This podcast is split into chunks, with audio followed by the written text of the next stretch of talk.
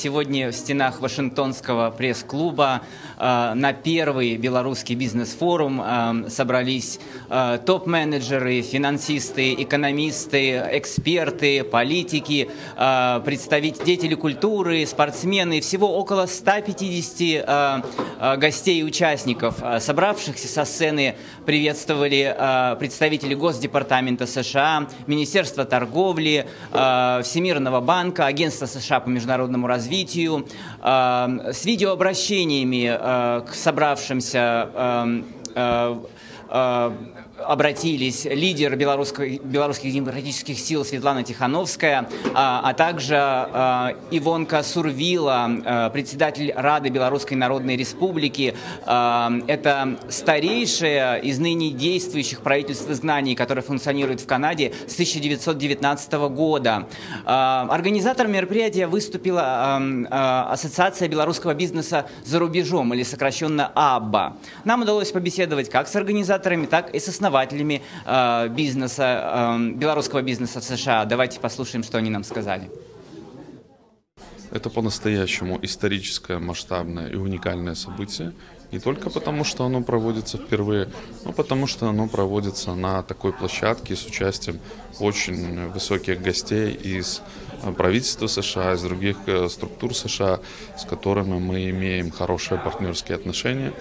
Мы специально проводили этот форум в Вашингтоне для того, чтобы было очень удобно познакомиться нашему белорусскому бизнесу, бизнесу с белорусскими корнями, с федеральными структурами. Этот форум, мне кажется, показатель того, что мы все-таки наконец объединились, и наконец мы стали большой силой, которая поможет нашей Родине какое-то время, надеюсь, что в будущем, ближайшем, вернуться на рельсы демократии и стать частью мирового демократического процесса.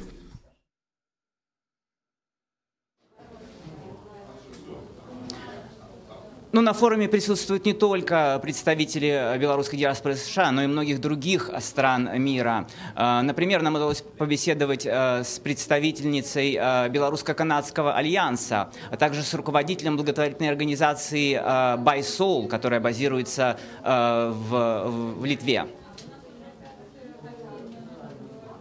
Если до 2020 года в основном наша работа была связана с, больше с культурой, с какими-то детскими проектами, с поддержкой национальных э, традиций, то сейчас очень много мы помогаем людям, которые уезжают или ищут помощи для своих родственников и ищут какой-то легализации в Канаде.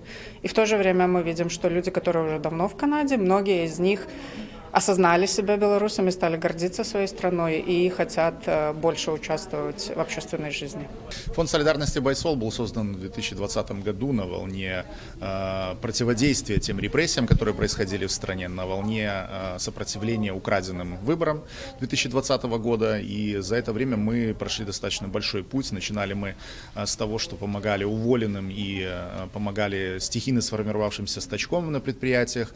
Впоследствии добавились у нас программы поддержки локальных инициатив, гроссрут инициатив, которые э, также спонтанно начали появляться в Беларуси, оживать. Э, также мы помогаем семьям политзаключенных, и у нас есть еще отдельное ноу-хау. Э, мы умеем эвакуировать людей из опасных мест, то есть в данном случае, если человек находится под уголовным преследованием, мы знаем, как сделать так, чтобы он оказался в безопасном месте.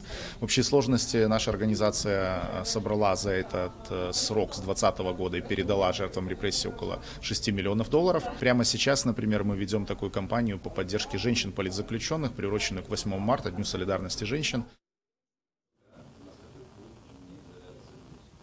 Форум продлится сегодня до позднего вечера.